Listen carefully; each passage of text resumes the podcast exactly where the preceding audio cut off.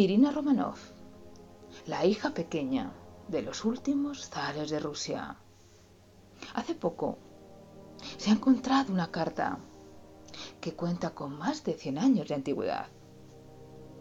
La carta está firmada por Irina Romanov, la hija pequeña del último zar de Rusia. Aquella noche fatídica del mes de julio del año 1917, mis hermanas, Olga, Tatiana, María, Anastasia, mi hermano Alexei y yo, nos encontrábamos en el salón principal del palacio junto a mis padres. Mi padre se llamaba Nicolás II, pero en casa era conocido como Nicolás. Nos encantaba oír las historias que contaba de nuestra familia, de nuestra dinastía. Estábamos todos sentados junto a él, cuando de repente se oyeron ruidos en el jardín, como si una muchedumbre estuviese en él. Se oía a los perros ladrar, pero estos callaron de repente. Mi padre se levantó sobresaltado. Descubrió las cortinas de la ventana y vio antorchas y gente gritando. Dijo que había que huir de allí. Llamé a mi tata y dijo que me llevase por los pasadizos secretos, que me sacase de allí, que yo era la niña pequeña. Yo grité, sollocé, supliqué, pero no me hicieron caso. Mi padre me dio un beso de despedida y mis hermanos también. Y mi tata me agarró de la mano con fuerza, me sacó de allí. Ya en los laberintos oscuros oía cómo se acercaba la muchedumbre. Oía gritos, oía a mi familia gritar, sollozar, suplicar, golpes, lágrimas, llantos. Intenté volver, pero mi tata me lo impidió. Nunca más supe de mi familia. Me enteré poco después que habían sido ejecutados. Esa carta la escribió Irina Romanov, describiendo el hecho que acabó con su familia aquella noche de julio de 1917. Era la hija pequeña del último zar de Rusia, Nicolás II, y su esposa Alejandra, el heredero del trono. Sería su hijo Alexei, el único hijo varón, pero tenía una enfermedad que lo incapacitaba, la hemofilia. La hemofilia era una enfermedad de la sangre que afectaba su coagulación, de manera que cualquier lesión o cualquier golpe que produjese sangrazo era muy delicado, podía traer problemas.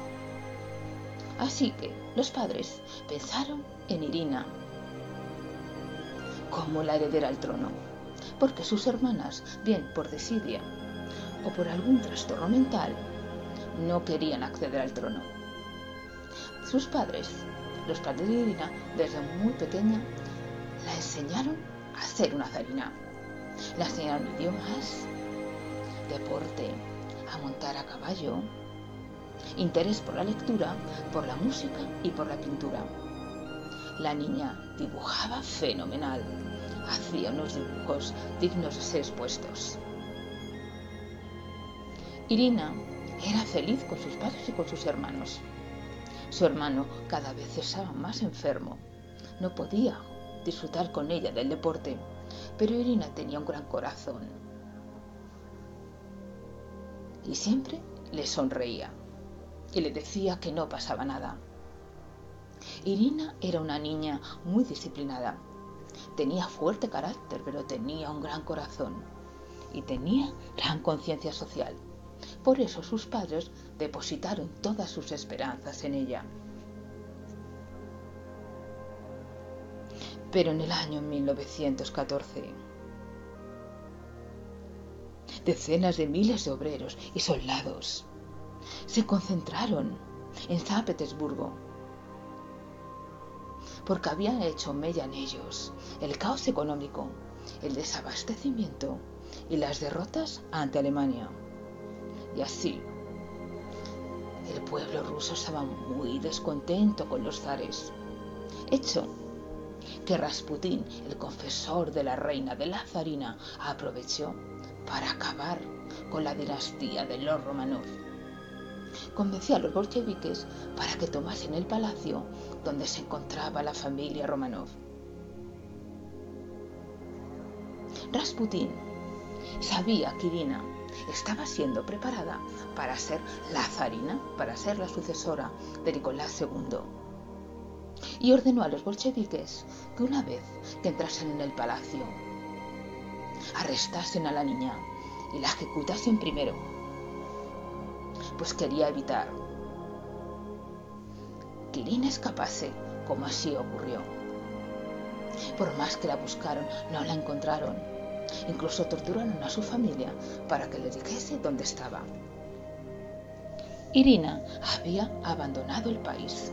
Se había cortado sus preciosos rizos rubios para parecer un chico y nadie la reconoció.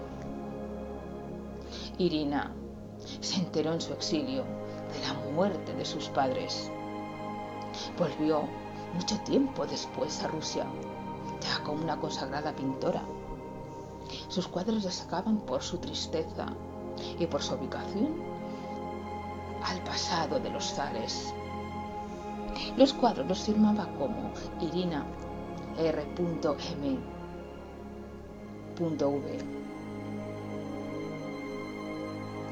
Nadie se dio cuenta que aquella pintora era la que pudo ser la zarina de Rusia.